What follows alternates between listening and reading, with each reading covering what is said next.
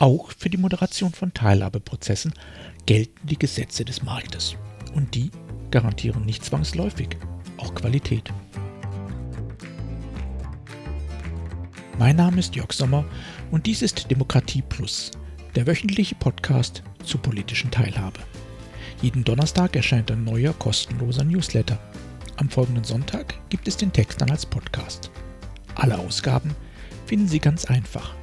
Geben Sie demokratie.plus in Ihren Browser ein und schon sind Sie da, wo Sie sein wollen. Nun aber zu unserem heutigen Thema.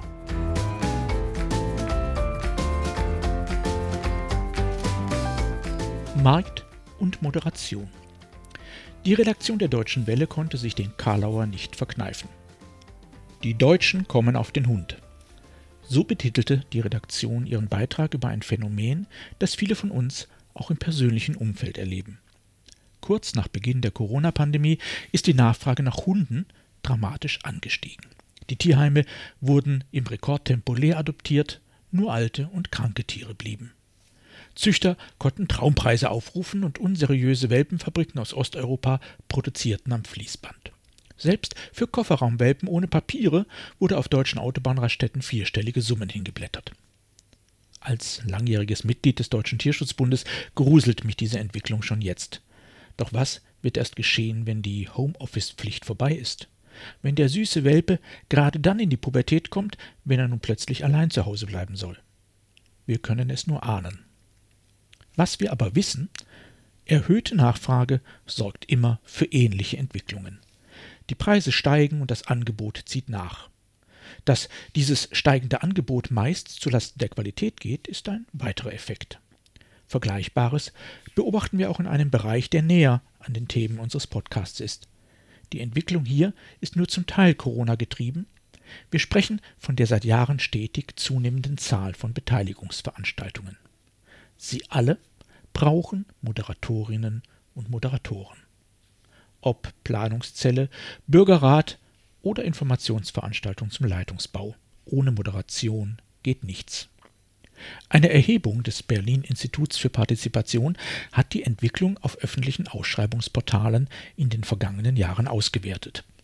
Ausschreibungen mit Bezug zur Beteiligung sind deutlich gestiegen betreffen aber in der Mehrzahl der Fälle mehr oder weniger ausschließlich Moderation. Fast alle größeren Beteiligungsdienstleister verfügen über eine ganze Truppe erfahrener Moderatorinnen und Moderatoren. Dazu kommen zahlreiche auf Beteiligungsmoderation spezialisierte Freiberuflerinnen, die meisten mit hoher Kompetenz und jahrelanger Erfahrung. Aber das reicht aktuell nicht aus, um die Nachfrage zu befriedigen. Es werden mehr Moderatorinnen und Moderatoren benötigt, als der Markt qualitativ hochwertig bedienen kann. Und ähnlich wie bei den eingangs erwähnten Welpen tauchen nun vermehrt Moderatoren auf, die über wenig Erfahrung und manchmal auch über wenig Kompetenz verfügen. Das hat auch etwas mit einem häufigen Missverständnis zu tun.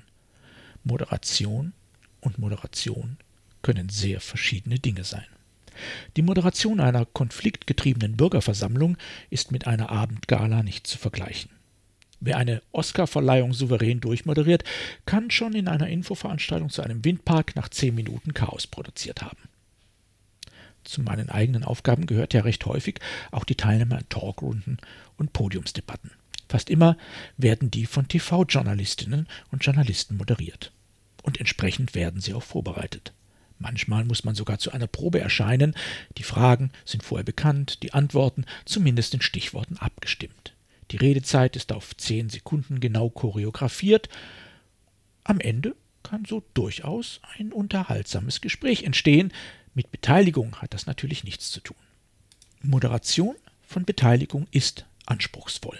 Sie hat mit Kartenvorlesen bei Kulturevents wenig Gemeinsames. Wer das eine kann, muss das andere nicht können.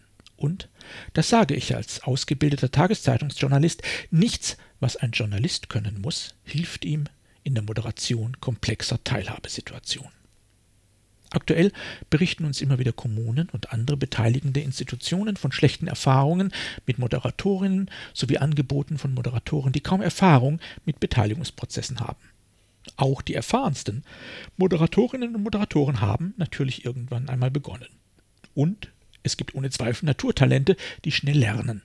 Am Ende aber braucht es auf Erfahrung und Methodenkompetenz basierende Professionalität und vor allem die richtige Haltung.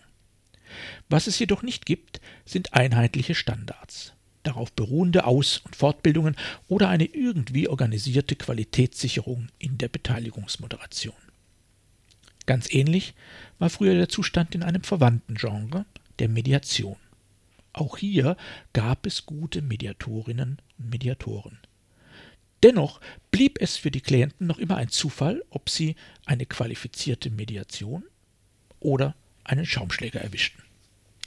Erst nach der Jahrtausendwende änderte sich das.